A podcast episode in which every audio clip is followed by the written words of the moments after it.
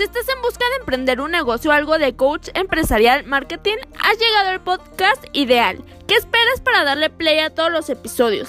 Ya lo sabes, la vida nunca te regala nada, pero este podcast es gratis. Escúchalo.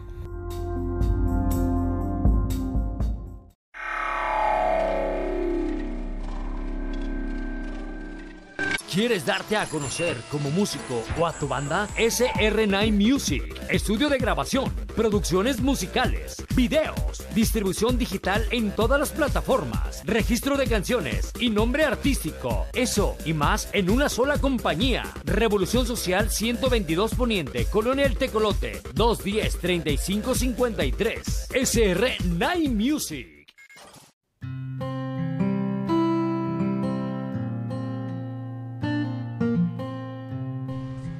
Ya te he hablado aquí muchas veces de cómo, de cómo hay que saber venderse y hay que saberse vender bien.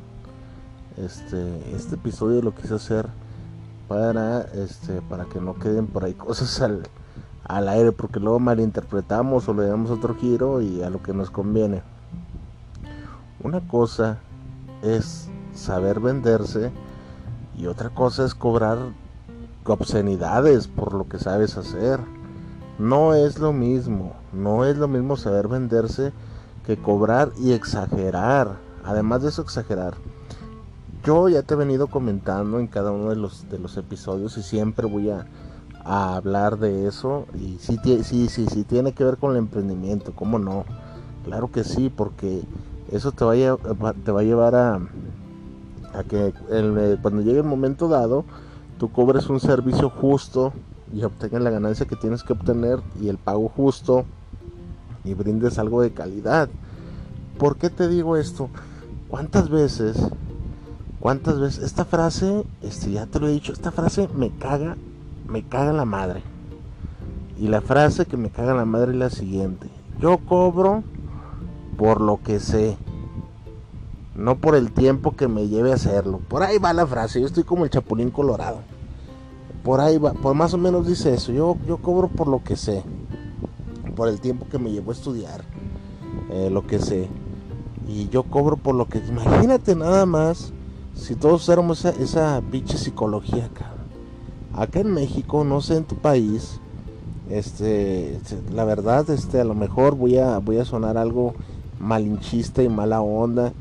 Y pues, ahí discúlpenme a quien, a quien no le guste pero aquí en México hay mucha gente que abusa. Abusa y abusa del modo que no se debe de abusar. ¿Cuántas veces has escuchado, el, aquí en México es muy dado, que vas, vas con tu auto a que lo reparen y resulta que le salió otra cosita al carro? Y de un de repente este, la cuenta aumenta y el carro no te lo dejaron ni bien y regresas al poco tiempo.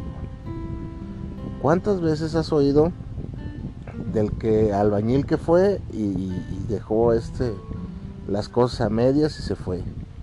O ni siquiera se presentó a trabajar, cobró el anticipo y no manches, estamos plagados de ese de ese mal, de ese mal. No todo, ya sé lo que me vas a decir, no todos, si hay más buenos que malos, sí, pero todo eso va dirigido al al, al, al cobra por lo que sabes, ¿no? estamos muy este eh, hay como una, ¿cómo te, cómo te puedo decir? Una desvariación de, del enfoque. Ah, cabrón, eso oye muy acá. Es que nos enfocamos, nos enfocamos a cosas que no, no, no. O sea, estamos, estamos muy mal. Mira, te voy, te voy a poner un ejemplo. Yo tengo un amigo que es mecánico. Entonces lo tengo, y es amigo de la infancia. Entonces un día él me dijo, cuando ocupes chambas de, yo te hago el paro y te cobro lo justo. Entonces un día en confianza le dije, oye Oscar, se llama Oscar. Le dije, oye Oscar, sácame, sácame de una duda, Oscar. A ver, Oscar. Le dije, ¿por qué?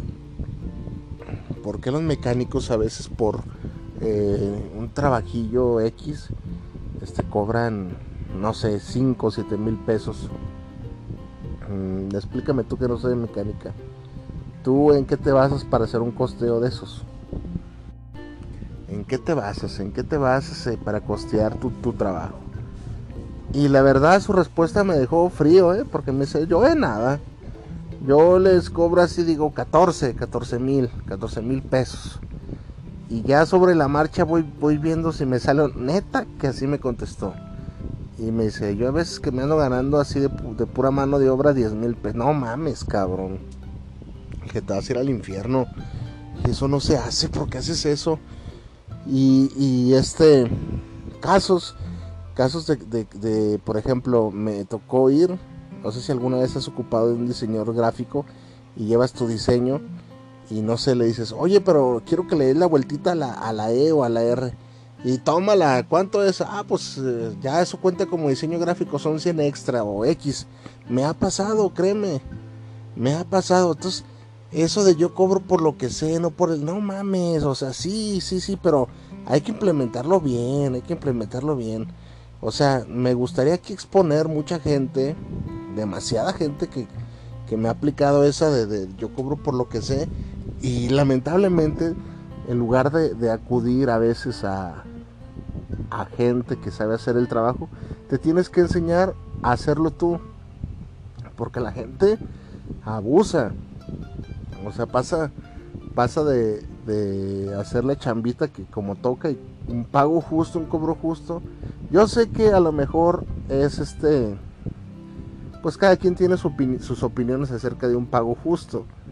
¿verdad? O sea, habrá gente que no, hombre, está carísimo, o gente que se le haga muy barato. Pero deberíamos de estandarizarlo. A mí se me quedó bien grabado lo de mi amigo Oscar, el mecánico, y si tú tienes automóvil, pues te estoy seguro que te debe haber pasado. Entonces, lo más saludable es que pues uno se enseña a hacer las, las cosas. ¿Verdad? Es como cuando uno va a la, a la lavandería y creo que te cobran como 100 pesos y tu, tu ropita sale, sale lavadita y planchadita y eh, dobladita, no sé, no sé. Y, pero cada lavadora 100 pesos es un, es un chingo de lana, cabrón. Entonces, eh, pues ahí, nunca he tenido una, lavandería, ¿verdad? Pero ahí, ahí este, a lo que voy es que hay lugares donde sí se necesita un, un buen cobro. Mira, te va a sorprender, pero en el rubro gastronómico que yo me manejo, la gente es bien pinche tacaña, cabrón. La gente no quiere, no sé, no sé qué tenga que ver. O a veces el público al que te diriges no quiere pagar este mucha lana por comida, desconozco por qué. Entonces, pues a veces así, así este, pues sí hay que cobrar por lo que uno sabe, pero, pero no hay que, no hay que mancharse, ¿verdad? Yo también me gustaría cobrar, este, en los, no sé, la taquiza 100 pesos por persona, porque yo cobro por lo que sé. ¿Verdad? Pero no soy Gordon Ramsay ni soy este el chef Oropesa. Entonces, pues no. No, mira, aquí vino a, visitar mi perrita Pimienta. Ay, Pimienta está muy descontrolada. A ver si no la voy a se oye ruido. Ah, de hecho es, día del perro. Entonces, pues sí, hay muchas cosas que, que no debemos de, de cobrar así. Además, es, es este frustrante. Y luego peor cuando estás desinformado. Cuando estás desinformado. Una vez este un hermano te lo comento a, aquí en, confianza, este tuvo un problema, un problema legal. Eh, se agarraron, resulta que en un bar se agarraron a golpes, ¿verdad? Entonces a él le pusieron una chinga, tan así que quedó hasta inconsciente. Y cuando recobró la conciencia, pues estaba encerrado, preso. Los dos bandos, los, los, amigos de él y y los enemigos, pues estaban este los dos presos, los dos bandos presos. Hoy ahí está la pimienta. Pimienta, pimienta, cálmese pimienta. Ay, ay, pimienta, no me muerdas. Entonces, resulta que ahí quédese ya, tranquila. Resulta que ahí estaban los dos este los dos bandos. Pero ¿cuál va siendo la sorpresa? cuál va siendo la sorpresa que llegaban pues ahí íbamos a visitarlo, ¿verdad? Allá en la Procuraduría la chingada. Y resulta que iba, venía el abogado, el, bueno, no abogado porque no contratamos uno, pero al que se le pedía la orientación.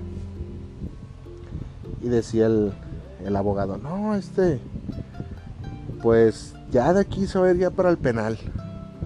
Lo siento, este, si no quiere que se vaya, que se vaya, pues para ir moviendo yo todo, este, el papeleo y las firmas y, y el juez, este, ocupo 50 mil pesos. Así, o sea, pedía 50 mil pesos como, como pedir dos tortillas en el menudo, cabrón.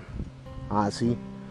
Entonces, este, pues lo mandamos al Chile, ¿verdad? Porque pues no, no había esa, esa cantidad. El hecho es de que, de que él iba a salir libre a las 48 horas, con o sin abogado. Imagínate nada más que hemos caído en, el juego de ese pichi abogado estafador. Ah, pero él cobraba por lo que sabía, ¿verdad? Entonces no hay que caer en eso. No hay que caer en eso. O sea, cobra, cobra lo justo. Yo lo hice este reforzando en los episodios anteriores, el de el de las estafas, porque también caí a veces en, estafas al hacer eso, y, el, y el de buen servicio, o sea, no está peleado un buen precio con un buen servicio, con el que hay que saber venderse, pero es muy diferente que te, que te sobrevalores. Y luego de ahí viene el de nombre, este cobró bien caro y estaba bien gacho. Pimienta, cálmese. Está cachorrito, yo creo que debe tener como tres meses. Luego voy a subir una foto del, aquí en la portada del podcast para que la conozcan. Entonces, este, pues así, así las cosas. Hay que, hay que tener mesura con, con, el yo cobro por lo que sé, por el tiempo que me llevó a estudiar. No mames, o sea, ni que fueras pichi astrofísico de la NASA. Yo sé que pagaste tu carrerita y todo, pero no por eso vas a ir metiéndole el pito a la gente con tus pinches precios inflados. Ni, ni vas a... A mí no voy a decir el nombre, ¿verdad? Pero me ha tocado pagar cantidades muy caras por algo que después empiezo a hacer yo y digo, hijo de la chingada, la que me daban eso. Es lo mismo cuando no sabes cambiar una llanta, va el llantero y te cobra un dineral. Y yo no estoy en contra de que cobren. O sea, yo lo que digo es que no se pasen de lanza. Entonces por eso uno va desistiendo de, esos servicios. Por eso uno ya no ayuda a veces el comercio local.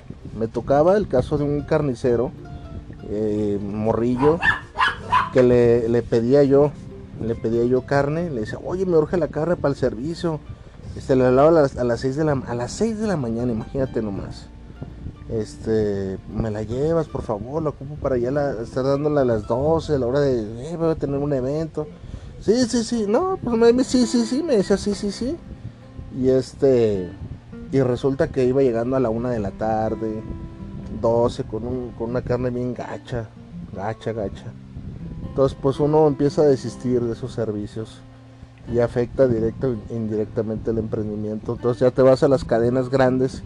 O sea, yo si ocupaba pierna, porque era lo mucho que le compraba a él, pierna de cerdo.